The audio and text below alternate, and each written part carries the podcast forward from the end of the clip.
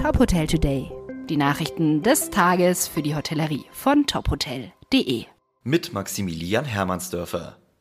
Das Bundesgesundheitsministerium möchte auch im Herbst und Winter an Corona-Schutzmaßnahmen festhalten. So soll Maske tragen in bestimmten Bereichen noch bis Frühjahr 2022 fortgesetzt werden, heißt es in einem Bericht des Ministeriums. Insbesondere ungeimpften könnten weitreichende Einschränkungen drohen.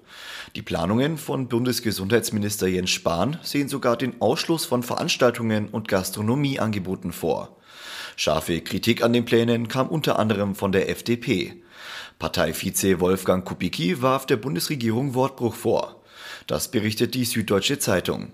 In Zielsetzung und Wirkung komme es einer direkten Impfpflicht gleich, so Kubicki. Nach der Insolvenz von Starkoch Alfons Schubeck laufen erste Gespräche mit potenziellen Investoren. Zum aktuellen Zeitpunkt seien allerdings noch keine konkreten Ergebnisse abzusehen, heißt es von der zuständigen Kanzlei. Laut einer Mitteilung hat Schubeck inzwischen auch einen Insolvenzantrag für seinen Gewürzhandel gestellt. Schubeck hatte die ausgebliebenen staatlichen Corona-Hilfen für die Insolvenz verantwortlich gemacht. Das bayerische Wirtschaftsministerium äußerte sich nicht zum konkreten Fall, betonte aber, dass alle Berechtigten auch finanzielle Hilfe bekommen hätten. Das Hotel Bijou in San Francisco hat sich der World Hotels Crafted Collection angeschlossen. Die Marke gehört zur BWH Hotel Group und vereint Lifestyle-Hotels aus der ganzen Welt. Das Hotel sei eines der ikonischsten Hotels der Stadt und kombiniere Eleganz San Franciscos mit exklusivem modernen Dekor, sagt der Inhaber des Hotels.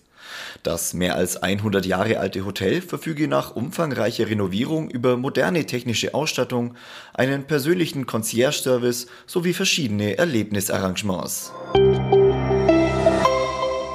In Hamburg hat im Juli das erste Kabinenhotel Deutschlands, das Cap 20, eröffnet.